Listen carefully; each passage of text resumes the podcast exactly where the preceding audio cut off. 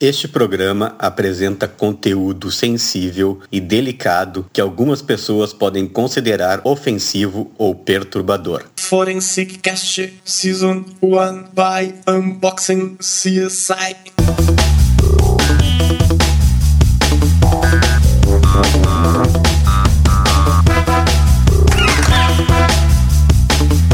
Olá, estamos começando o Fonescast, uma produção Unbox CSI.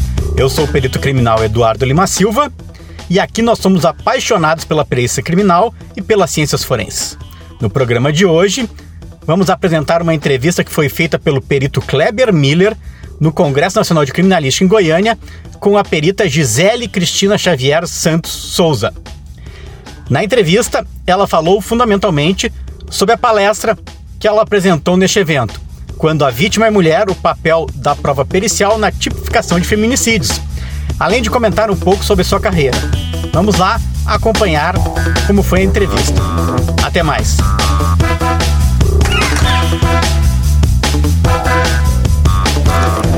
Olá, estamos aqui em mais um podcast Forensecast.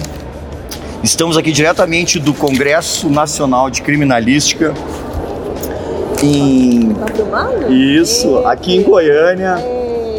E hoje nós vamos entrevistar a perita criminal de primeira classe aqui de Goiás, Gisele Xavier. Ela tem formação bacharel em Direito e Musicoterapia. Ah, vamos lá. Gisele, ah, nesse programa a nossa ideia foi lhe convidar ah, até para saber um pouco mais com que tu atua, tu trabalha em local de crime, tem um trabalho aqui sendo apresentado, já apresentou outros trabalhos. Então, vamos lá, fala um pouquinho aí sobre ti, sobre a tua carreira, quando tu escolhesse ser perita criminal. Muito bacana. Olha, eu tô adorando essa, É. essa experiência desse podcast. Parabéns, gente, pela iniciativa. Então, eu sou perita criminal desde 2010. 2010, nove anos. 2010, nove anos. E aí, a princípio, eu estudava para vários concursos na área de segurança pública. Eu já era concursada, mas era na área da saúde. Eu trabalhava com pessoas com transtorno mental grave em uma unidade de tratamento é, terapêutico, que chama CAPS. Mas sempre quis, desde 2000 eu prestava concurso. Meu sonho era ser bombeira até, a princípio Gostaria de trabalhar com segurança pública, né? segurança pública. Mas aí eu fui conhecendo cada vez mais as áreas e, e percebi que a perícia era assim, ela me ela me encantou pela diversidade de atuação dela, né? Pela, pelo campo de possibilidades que tem. E aí eu fiz esse concurso em 2010 e tô aqui, com perícia externa desde sempre. Perícia externa é, até o pessoal entenda, né, que muita gente que nos ouve não é do meio, é o atendimento principalmente em cenas de crime, é isso? Cenas de crime. Cenas de... E tu trabalhou sempre nessa sessão? Sempre nessa sessão. Eu saí dela durante uma gestação, que foi um período mais ou menos de sete meses, e fiquei na sessão de papiloscopia é, forense. Então foi um período relativamente curto, porque a, o local de crime tem toda a questão da insalubridade, a periculosidade, então não é nada aconselhável né, durante a gestação continuar executando essas atividades. Mas é, desde sempre, a princípio, eu fazia todos os tipos de perícia, né? Nós não tínhamos uma separação por área. Então a gente fazia, eu fazia perícias de patrimônio. Isso aqui na capital e região, nem é a região metropolitana, era a região em torno, que é, Atende Goiânia atende e outras Goiânia e cidades. mais 35 municípios. 35 municípios. Isso, naquela época, de 2010 a 2006, a, a regional de Goiânia, a da perícia externa, atendia esses 35 municípios. Em 2016 foi criado outro núcleo, então nós conseguimos com um novo concurso. Os concursos na área de perícia são bem demorados, assim. É, aqui em Goiânia a gente teve um concurso em 2010, depois outro só em 2016. 2014 eles entraram em 2010, se eu não me engano. Foram de 4 a 6 É, chega a ficar quatro anos, esses mais é anos muito tempo, sem então concurso. É uma. Eu falo que nós somos raros, né? É uma, é uma demanda. Então vocês dividiam não só cenas de crime, homicídio, suicídio, Mais crime de patrimônio também. Acidente de trânsito também Isso, atendido? acidente de trânsito, com vítima fatal. Teve uma época que a gente atendia até veículos oficiais é, que sofriam pequenos danos. Eu sei. A gente fazia perícia de local. E hoje é dividido. Hoje é dividido. Hoje a gente, nós temos quatro grupos. Então a parte de engenharia legal que antes a gente fazia, que era acidente de trabalho, incêndio, é, foi criado um grupo especializado, né, que foi um ganho é, sem tamanho. Ter pessoas das áreas que estão ali para Se especializando. se especializando naquilo. É, mas eu fiz muita perícia de incêndio nessa época, Nossa. de acidente de trabalho, as perícias de acidente de trânsito também, é, principalmente com vítima fatal, reproduções simuladas de acidente de trânsito, os crimes contra o patrimônio, que a grande maioria eram furtos, E arrombamento de residências. é, arrombamento, mas tem um volume grande É enorme, minha né? área também, que é de demandas das delegações da mulher. Sim. A demanda de, das DEANs é muito grande, chega a ser quase 50%. Violência, né? De Violência violência doméstica. Eles, essas perícias vinham como bem ainda, né? Como danos. Dano em residência, onde durante a agressão é, o autor é, deixava vários danos na residência, ou às vezes uma mancha de sangue, mas a maioria era danos, coisas quebradas, tiro no portão, coisas que envolviam ameaça e depredação, depredação de patrimônio. Então, até hoje, esse, o volume dessas perícias ainda é muito grande, né? Então, a gente fazia por acidente de trânsito, patrimônio, incluindo essas perícias de DEAN, é, e morte violenta, e as de engenharia legal. Com essa divisão, a gente, todo, acho que a sociedade toda ganhou, né? A sociedade certeza. E hoje eu faço só perícia de homicídios, desde 2016. Só homicídios. Quanto tempo você está nessa área? Nove anos. No Entrei- homicídio, nove Ah, anos. não, não, assim, homicídio eu Específica- só fazia, né? Desde Vocês começaram a sempre. tornar especializados há quanto tempo? 2016, Só três anos. só três anos. É, pra ver. A gente, no outro podcast com o Rodrigo Kleino Bing, a gente comentou a criação do acidente de trânsito, a área de acidente de trânsito lá no Rio Grande do Sul, né? É, isso aí tem muito tempo. Pra, pra gente ver como os, os órgãos de perícia, eles têm estruturas diferentes. Sim. É que a gente chama no meio de clínico geral, né? Sim. É aquele perito que ele não é um especialista, né? É, acaba não sabendo muito, né, de algumas coisas, porque acaba atendendo de tudo um pouco. Olha o que falasse: incêndio, acidente de trânsito, arrombamento, homicídio, Acidente de trabalho. acidente do trabalho, perícias de engenharia. E ainda é uma realidade nos peritos do interior, Ainda né? é uma realidade. Que a, a gente vê a maioria das, das cidades do interior, o perito é um clínico geral. Sim. Só que com a demanda das capitais acaba sendo um grande ganho a, Eu, eu cometi uma injustiça, porque teve uma época, é, desde quando eu entrei em 2010, que alguns havia um grupo de homicídios, sim, que atendia os homicídios de Goiânia e Aparecida de Goiânia. Esse, essas pessoas, ficava um perito todos os dias só para atender os homicídios dessas duas cidades. Que é, é, a capital mesmo, e Aparecida de Goiânia, que é a segunda maior cidade da região, que tinha um volume grande também. Mas mais porque Essa região Aparecida é a segunda maior é a cidade. segunda maior cidade. Então, é, ficava assim, eu cheguei a ficar um tempo nesse grupo, nessa época, antes de fazer a divisão mesmo, né? Que criou o grupo de trânsito, patrimônio, engenharia, mas era mais por uma questão mesmo de logística, porque o volume era muito maior em Goiânia Aparecida, para não acontecer, por exemplo, de eu estar numa cidade a 200 quilômetros daqui e ter uma perícia de homicídio aqui em Goiânia, e aí tem toda aquela aquele transtorno que é um local de crime, ficar muito tempo. É, isso aí é uma realidade, né? Porque o local tem que ficar isolado, tem que ficar preservado. É, às vezes Quanto é- mais tempo. A maioria, né? São, a maioria desses locais que a gente já tinha é na rua, né? Sim. As pessoas ficam na rua. Então, mas me conta sobre o teu trabalho, tu tem um trabalho apresentado no Congresso, tu vem trabalhando com feminicídio, né? As perícias de violência contra a mulher. Fala um pouco sobre isso. Claro, claro, estou apaixonada por esse tema. Né? É, isso começou em 2017, quando eu iniciei o mestrado como aluna especial, mestrado em Direitos Humanos na, na UFG. E eu tinha uma proposta de trabalhar outras questões. E a minha orientadora, a professora Michelle Franco, doutora Michelle Franco, ela trabalha com violência e com homicídios e ela me apresentou, até então eu nem conhecia as diretrizes é, nacionais que versam sobre a investigação de mortes de mulheres. Então ela me apresentou esse material. Primeiro eu fiquei indignada, como que eu ainda não conhecia isso, como que a perícia ainda não conhece, né? O material do governo e tudo, como que a gente ainda não implantou. E aí eu comecei a estudar isso, ver as experiências, e aí levantando casuística, então é um trabalho assim com os colegas também.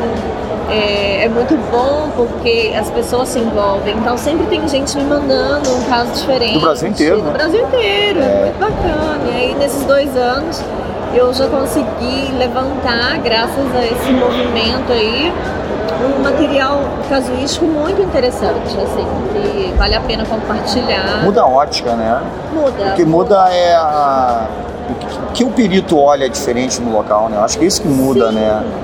É, quando você não sabe o que procurar, você não vai achar.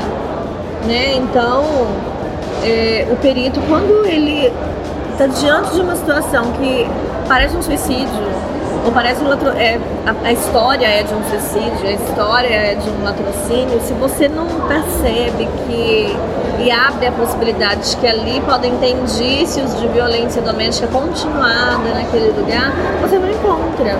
Então, é, esse trabalho tem sido assim de sensibilização mesmo, de mudança de paradigma até, né, para gente se perceber enquanto parte desse sistema onde a gente naturalizou a violência contra a mulher. Né? E, e quando a gente começa a ver, a gente começa a buscar, e aí busca-se elementos dentro da residência da vítima. Casos onde a vítima morre no, no hospital, por exemplo, ou é socorrida, tem que ser feita perícia na, no local do fato, se é um desaparecimento também.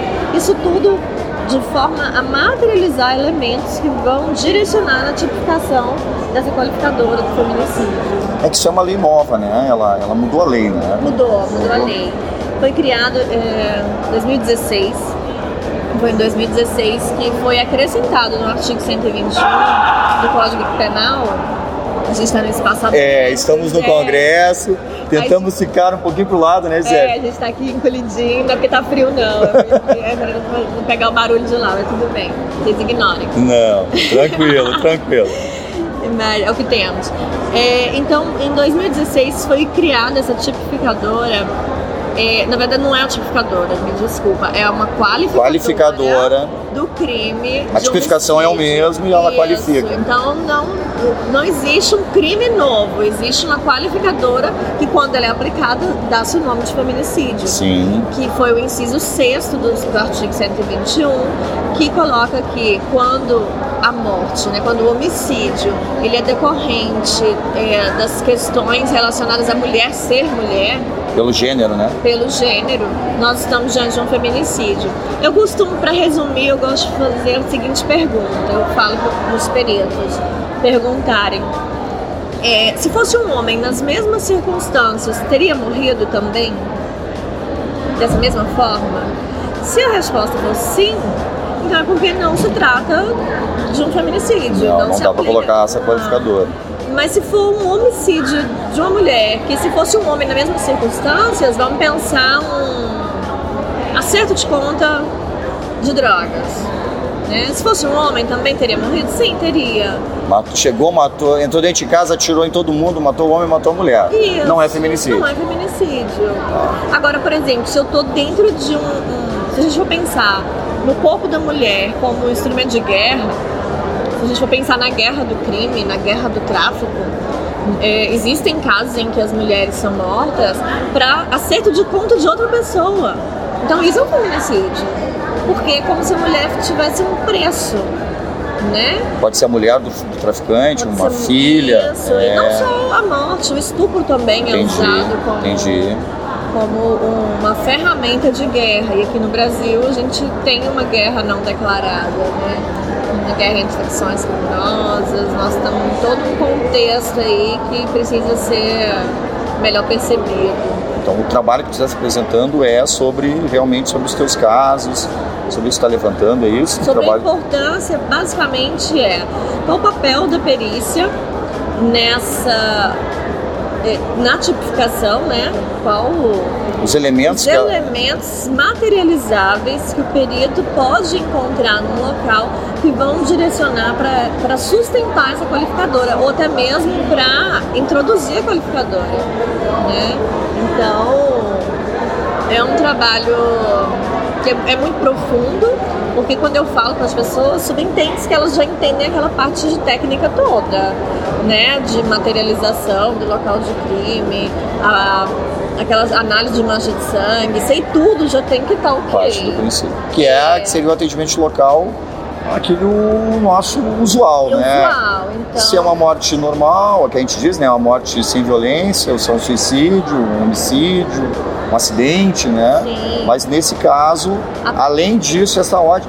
Conta um exemplo, algum dos casos assim que tu estava atendendo, eu acho que eu assisti uma palestra sua em Salvador, né, no Congresso de Crime contra a Pessoa né, que a gente teve uma mesa lá, eu participei de uma mesa, você estava apresentando, um- já começou a falar sobre isso, né, eu assisti a palestra, É, vi até as próprias, até a forma como a imprensa aborda, né, os, Sim, eu me lembro alguns co- recortes que você fizesse da, da- da- de reportagens, né, é algo que a gente tem que estar muito atento, assim, para não se contaminar com as informações que se tem no local, principalmente em relação ao julgamento da conduta da vítima. O que ela fez, onde ela estava, com o que ela estava envolvida, isso são coisas que estão dentro da gente que isso é reprovável, né? E, e quando a gente percebe, se entende como machista, né? Nós- eu sou machista porque eu estou numa sociedade machista. E, apesar de estudar violência de gênero, apesar de militar a respeito disso, de capacitar as pessoas, eu tenho que aceitar que eu tenho momentos de pensamentos machistas, eu tenho, é, às vezes, situações onde eu me faço perguntas ou julgamentos que partem é, dessa coisa enraigada do machismo, da dominação sobre os corpos das mulheres. Então, por exemplo, quando alguém chega e fala, o marido da fulana matou ela, a primeira pergunta que vem na mente das pessoas, estava traindo, estava traindo? O que, que ela fez? O que, que ela fez? Como já tornou ela quase que culpada. Já. Sim, tipo, ela tem que ter feito alguma coisa pra ter merecido isso, porque ele só pode ter feito isso merecidamente. Porque geralmente os feminicidas são, não são bandidos, né? Existe uma proteção em relação a esse homem, porque geralmente é um pai de família, trabalhador, ele não é criminoso, né? Então, que que, alguma coisa essa mulher deve ter feito de muito errado pra tirar esse homem do sério e ele ter feito isso como uma forma de correção, né, pra ela. Tinha um conceito anterior que se dizia, até, eu acho que até era uma atenuante, né? Crime contra, contra, Passional, crime contra a honra. contra a honra do legítima homem. defesa da honra. Legítima a defe- legítima defesa da honra, ela não era nenhuma atenuante, ela era uma excludente. Excludente de- da ilicitude. da ilicitude. Olha que coisa, né? Ou E seja, a aí, mulher traiu, o homem podia matar. tem podia, tava defendendo a honra. Estava defendendo a honra. E a ótica, ela mudou. a. Não, e os casos aí, vão lá. A gente sempre é muito curioso, assim, o teu primeiro local de crime, como é que foi? Tu lembra? Os teus primeiros? Gente, O pessoal tem uma curiosidade muito grande. Eu lembro, do, assim, não- eu não lembro exatamente o primeiro, porque foram vários primeiros. A nossa casuística era Muito grande. muito grande, então nós saímos de duas, eu e uma amiga, Fernanda Steger. Então eu não lembro qual era o meu, qual era o dela. E... É, muita gente, eu me lembro muito, assim. É, É, pra mim foi primeiro? É, até no primeiro podcast que a gente fala, no Forensicast, o primeiro Forensicast. E eu me lembro muito bem, assim, porque eu, eu não. Eu era, trabalhei em outras áreas, né? E eu. Eu fui pro interior, me pediram para cobrir uma escala no interior e eu nunca tinha feito um local de crime, né? E eu cheguei no local, era um local, no outro Forensicast a gente mencionou, era, era tipo um, como é que eu vou dizer assim, um, um acumulador, né? É, de noite, chovendo, eu não sabia nem o que olhar, era um monte de coisa. Então para mim foi bem complexo, assim, né? Então, mas no teu caso, e casos de repercussão que tu atuou, Olha, tem, eu tenho, no primeiro, no caso que que o pessoal pode pesquisar. primeiro, assim, o primeiro caso que eu me lembre que me chocou, que eu fiquei assim, "Ah, que que eu vou fazer aqui, né? Que foi bem no início da carreira, que eu entendo que eu fiquei, o caso que me deixou perdida, era um caso de cadáver em decomposição, E na época a gente não tinha aquelas máscaras de filtro, então dentro de casa. O cheiro. O cheiro. E como eu sou musicoterapeuta, é, a tendência era que eu fosse pra fonética, né, na época. E aí eu não quis, eu quis ir pra externa e eu lembro que eu abaixava a cabeça e falava assim, por que, que eu não fui pra fonética? Eu quero. eu quero ir embora daqui. É, porque o corpo fica muito tempo, né? Fica Nossa, fechado, cheiro, né? Cheiros, insetos, né? É um cheiro que impregna. Ninguém tem, né? Ninguém tem noção de, do, Do que é o corpo humano é em putrefação, o cheiro que é. espaço confinado. Mas assim, hoje a gente tem EPI já mais apropriado. Ah, é, vocês têm os Então, equipamentos assim, apropriados, filtros. Que tira o cheiro. Então dá pra gente trabalhar de forma mais Mais- digna. mais digna. Mas esse caso me, me assustou muito. E ainda bem que eu pedi pro perito mais antigo depois ir lá me acompanhar. A gente sai enjoado, né? Era- Aquele cheiro parece que não sai. nada, Eu só via sangue, e era mais sangue. Eu falei, tem outro cadáver aqui. Eu comecei a ficar perdida e graças. Geraldo Filho foi lá me ajudar. Então, assim, o bom de estar na capital também é isso, você tem o apoio dos, Dos colegas, né? Os mais Os antigos. mais antigos. É, isso é uma- nunca, nunca, nunca me faltou. É, isso é uma característica da perícia, a gente fala muito aqui no Forensecast. É, claro, agora com o tempo tem visto, tem vindo né, os cursos de aperfeiçoamento, de, é, mas não tem a faculdade para ser perito. Então, muita coisa a gente aprende aqui dentro, né? A gente aprende com os colegas, né? Aprende com os colegas. É, por isso até que os nossos eventos a gente valoriza tanto, né? Agora estamos nesse evento aqui com é um evento internacional, né, de, de, de perícia criminal, um evento nacional de criminalística, mais de 1.200 Muita pessoas. gente, o maior, né? É, foi o maior evento dos tempos, mil e, Minha terra. é, estamos aqui na terra da, é da Giz. Não, e casos de repercussão, vê se lembra algum que o pessoal não, pode com encontrar. certeza, o, o caso de repercussão, vários casos de repercussão, mas o que foi, assim, que mais me marcou foi a chacina no Colégio Goiáses, que foi onde um adolescente foi armado para a escola e, e alvejou vários colegas. No local foram dois corpos. E assim, Eram que Aquele- idade? Adolescentes? eram adolescentes. O atirador tinha 14 anos e os que morreram no local, um tinha 13 e o outro 14. Eram alunos de oitava série. E aquilo me chocou, não só pelo local, sabe? Era algo a mais, era assim, a, a sensibilização das pessoas.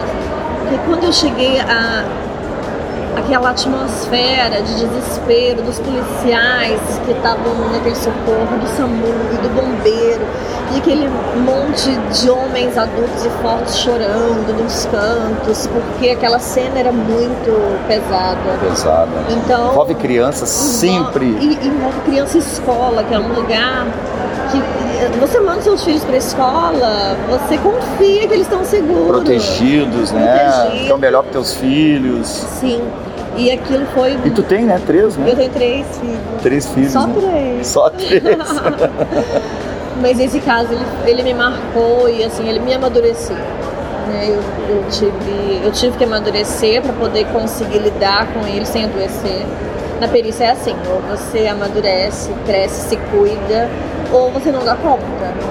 Porque A carga psicológica. a carga é muito Emocional pesada. muito forte, Sim, né? e saber separar aquilo que é seu do que não é seu. Qual é seu papel ali, né? Respeitar a história das pessoas. Não se sentir incompetente o tempo todo, porque a gente não consegue responder tudo a tempo e a hora. Né? Então, o limite entre a saúde e- e a doença mental, ela é muito tênue, assim. Eu, eu bato na tecla de que a gente tem que se cuidar muito, cuidar dos colegas. Eu respeito cada um, cada um dos meus pares, porque é um trabalho, eu falo que a perícia escolhe a gente. Não é a gente que escolhe a perícia, né? Eu sou um musicoterapeuta e estou aqui, não é à toa. Então eu respeito meus amigos farmacêuticos, eu tenho colega fisioterapeuta, jornalista, todo a Tem peri- é, a tem de perícia é essa característica, né? Sim, porque você tem que ser estudioso. Você tem que gostar de estudar, você tem que ser curioso e saber onde encontrar as coisas. Então, não li Saber todos- procurar. saber Quando você procurar. saber o que procurar. né? Isso, eu não li todos os livros, mas eu sei onde achar cada coisa. E tem hora que me perguntam coisa na rua, lá o policial pergunta, doutora, e isso aqui, o que que é? Eu falo, olha, vou ter que... Vou ter que pesquisar. Vou ter que pesquisar. Vou ter que pesquisar. Nossa, uma história na perita. É, mas eu Sou- tenho um livro lá que eu sei onde tá. Na hora que eu chegar lá, eu já te ligo Claro. e te passo isso. Não, às vezes é uma munição, a gente pode não Sim. conhecer todas as munições. E não é à toa que o perito ele tem 10 dias para responder o juiz quando o juiz apresenta. Quando alguma Isso das partes apresenta um quesito, né? Mesmo que chame a gente para audiência, que não, não é o ideal, o ideal é que a gente responda por escrito. É que as sempre. perguntas sejam formuladas, né? Isso está previsto no código Tá processo. previsto. E às vezes há muito não se cumpre isso, né? Isso, porque. Já pede que a gente vá e a gente não sabe nem que caso é, às vezes. Exatamente. E você chega lá, por exemplo, é um caso de acidente de trânsito. Eu fui muito em audiências de acidente de trânsito. Ah, mas isso, essa conta, esse cálculo dessa velocidade, olha, não consigo, não vou fazer isso aqui agora. Sim. Porque às vezes a gente faz o laudo a várias mãos também, Sim, né? é, várias Além mãos. dos vários. é, até porque as pessoas entendam, né? a- normalmente a perícia do local, ela. No caso, né? Vamos supor um homicídio. é, às vezes é só a primeira das perícias, né? É, dali podem surgir outros exames periciais, aí vem a necrópsia, então às vezes algumas coisas a gente conclui na necrópsia, é, a análise depois das próprias fotos, daquela dinâmica, informações às vezes do próprio inquérito, Sim, né? sim. Aquela conversa às vezes com a, com a, é, com a autoridade, né? Que está que tá, Muitas vezes tá requer uma investigando. reprodução simulada dos fatos, né? É, eu, eu lembro um caso recente até que eu apresentei, que foi do caso de Lânio Gleone, e que se ficou uma dúvida, né, se era homicídio ou suicídio, aquele caso que eu apresentei no Interforensics, e nós dando uma reportagem que ela iria pro Fantástico, a... o repórter queria que eu dissesse que era homicídio ou suicídio, e ainda faltava um laudo, que era o laudo da reprodução simulada. né? E eu não afirmei. Como diretor, né, eu... Não, nós vamos esperar, mas o que, que o senhor acha? A gente não tem que achar nada, né? É é uma coisa até difícil, às vezes a gente até às vezes tem uma, uma, uma opinião em relação àquilo, mas a gente tem que ter esse cuidado, deixar com que as provas falem, né? Que os laudos falem, né? Então, realmente, tu falasse E é, assim, é, é muita inconsequência, né? Porque isso pode. Você emitir uma opinião, pode fazer um pré-julgamento de alguém que pode ter sido inocente, que vai ficar sumariamente condenado pro resto da vida. Né, pelas pessoas, pela, pela sociedade, pela comunidade. É, é porque eu, isso até para a pessoa que está, talvez peritos mais recentes, e, e às vezes mesmo peritos experientes, daqui a pouco, algum momento, ele troca de área. Né? E ele vai atuar numa, numa, numa outra área. Se ele, às vezes até se ele, eu, eu, eu me lembro de alguns casos que eu, às vezes eu nem gostaria de ouvir muito, eu queria olhar a cena primeiro para ter uma, uma ideia. Porque se a gente já tem uma ideia do que aquilo pode ser, a gente vai tentar provar aquela linha de raciocínio. De repente a gente vai estar descartando é, informações que, que a gente vai acabar maquiando aquilo de uma certa forma. né? Então a gente tem que ir meio com a cabeça, é, deixar, a gente diz né, que o, local fale, que as manchas de sangue falem. Né? Eu, agora estava me lembrando um caso que que era um, a moça ela morreu, ela fez tipo uma cabana com um botijão de gás assim. E tinha uma carta de suicídio, cheguei o policial estava manuseando a agenda, né? Foi. É, doutor, é suicídio. Eu disse assim, ah, então, por que que tá dizendo que é suicídio? Não, tem uma carta aqui, ela dizendo que ela ia se matar, né? Ou seja, a- a- de uma certa forma, claro, era um policial, não era, não era o delegado responsável pela investigação que estava ali na cena, mas primeiro que ele manuseou uma prova, que poderiam ter impressões digitais, né? além do conteúdo da carta, que é o conteúdo sensível. E o outro que pode nem ter sido escrito por ela. Sim. Né? Então, é por isso que a gente tem todo esse, esse cuidado aí da, do tratamento do- do- da cena do crime. Mais alguma coisa, Gisele, sobre o Forensecast, sobre a tua carreira, Gente, deixar uma mensagem? Eu, eu sou uma entusiasta, assim. É, a perícia é uma área maravilhosa. É, como eu digo, é para curiosos mesmo e para pessoas que gostam de pessoas, sabe? Porque quando você lida ali com, com a morte, quando você lida com o momento mais doloroso das pessoas, não vamos falar só de morte, né? Quando a, sua- a casa da pessoa é, é invadida, quando a gente tem que ter um, um sentimento de solidariedade universal, genérico. Né? Não que você vai resolver o problema da pessoa, mas estar ali enquanto ser humano cumprindo seu papel de prestar um bom trabalho, de fazer o seu melhor, de dar o mínimo de até amparo até para a pessoa, para ela se sentir assistida, né, pelo Estado. Então, a gente está ali não é em nosso nome, nós estamos em nome do Estado, é, atendendo pessoas na pior situação que ela já pode ter passado na vida dela, né? E eu espero que, que existam mais pessoas querendo ser peritos, seja lá de qual área for. Tem que aproveitar que ainda não está tudo fechado por área, os concursos. É, e a maioria dos estados tem muita vaga. Tem, tem uma tendência, claro, é, é, de cada vez mais, né, quando você falasse, da especialização, né? Eles escolherem é, áreas específicas que as pessoas vão ingressar mas o pessoal quer ser perito, tem muita gente que nos ouve aí que são concurseiros, alunos. Gente, as mulheres estão tomando conta da perícia. Olha o grupo de trânsito, nosso grupo de trânsito, tem dois homens, e se eu não me engano. E são excelentes, a mulher é muito meticulosa, dez, muito detalhista. Dez né? mulheres, né? sabe? Então. Não, e aí é interessante, já vai ver como essa, essa, essa tua ótica feminina, né? E a gente, eu vejo várias colegas que a gente tem lá no Rio Grande do Sul que são mulheres fortíssimas, né?